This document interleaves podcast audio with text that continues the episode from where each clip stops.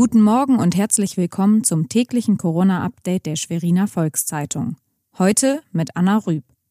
Unser Schwerpunktthema geänderte Öffnungszeiten im Einzelhandel. Das sind die regionalen Entwicklungen im Überblick.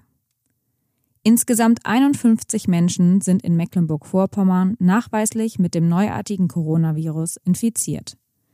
Damit ist MV laut Robert Koch Institut das Land mit den bisher wenigsten bekannten Infektionen aller Bundesländer. Karls Erlebnisdorf in Rövershagen. Betrieb wird trotz Corona-Gefahr fortgesetzt. Nachdem Mitarbeiter ein Rundschreiben des Geschäftsführers Robert Dahl veröffentlichten, wird nun Kritik laut. In dem Schreiben fordert er das Personal auf, Kinder aus geschlossenen Schulen und Kitas mit in das Erlebnisdorf zur Betreuung zu bringen. Die Landesregierung berät heute über die Einzelheiten zu Reisebeschränkungen in Mecklenburg-Vorpommern. Die Ostseebäder sollen keine Tummelplätze für Urlauber werden.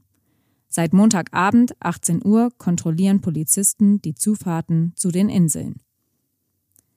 Auch die Spiele des FC Hansa Rostock werden bis zum 30. April ausgesetzt.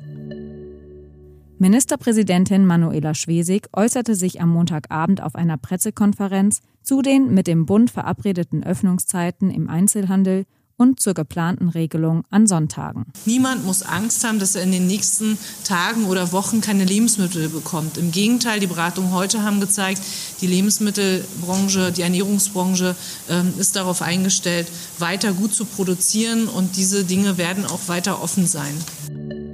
Das war unser tägliches Corona-Update. Stand Dienstagmorgen 8 Uhr. Weitere Nachrichten und Hintergründe zum Virus gibt es jederzeit auf svz.de-corona.